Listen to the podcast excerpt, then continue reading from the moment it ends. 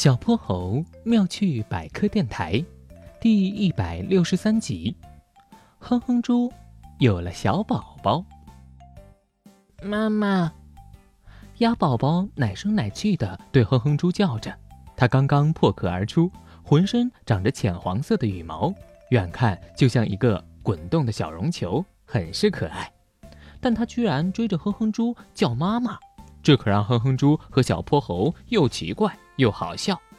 哼哼猪连忙摆手：“不不不，我不是你妈妈，我是哼哼猪，这是我的小伙伴小泼猴。”妈妈，妈妈，鸭宝宝好像没有听懂，叫得更起劲儿了。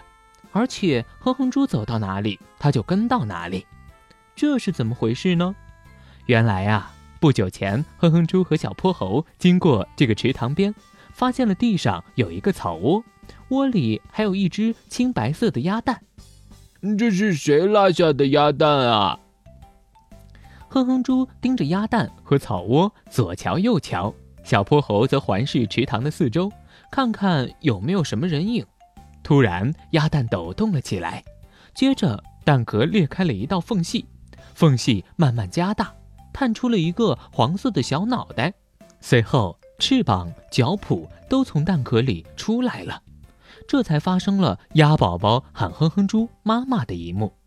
哼哼猪再一次解释：“嗯，我是小猪，你是小鸭子，我们不是一个种类，我不可能是你的妈妈，而且我是个男的啊。”小泼猴一边憋笑一边开口。他自己的妈妈去哪了呢？为了他的安全，我们还是陪他在这里等一等吧。哼哼猪无奈的点了点头。在等鸭妈妈的时间里，哼哼猪又带着鸭宝宝到池塘边看倒影。鸭宝宝，你看，我们长得也不一样。我有一双招风耳，你的耳朵小小的。我全身都是粉色，而你是黄色的。在太阳西斜的时候，鸭妈妈终于带着给小鸭的食物回来了。他们互相交谈了一会儿。谢谢你们呀，帮我看孩子。没事没事，不过为什么鸭宝宝会把我认作妈妈呢？哼哼猪说出了他和小泼猴共同的疑问。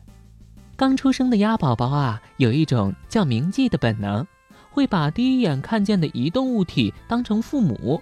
这是每只鸭子与生俱来的。鸭宝宝第一眼看见的是你，所以把你认作了妈妈。困扰哼哼猪和小泼猴这么久的谜团终于解开了。哼哼猪对鸭宝宝说：“这才是你的妈妈哦，你看它和你长得一模一样呢。”鸭宝宝看看鸭妈妈的模样，想起在水池里看过的倒影，终于明白谁才是自己真正的妈妈。孩子，我是你的妈妈，快过来吧！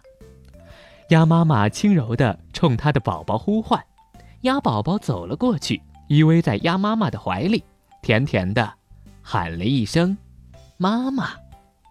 小泼猴妙趣百科，一天一个小知识，小朋友们。欢迎大家把心中的大问题、小问题在评论区告诉小泼猴。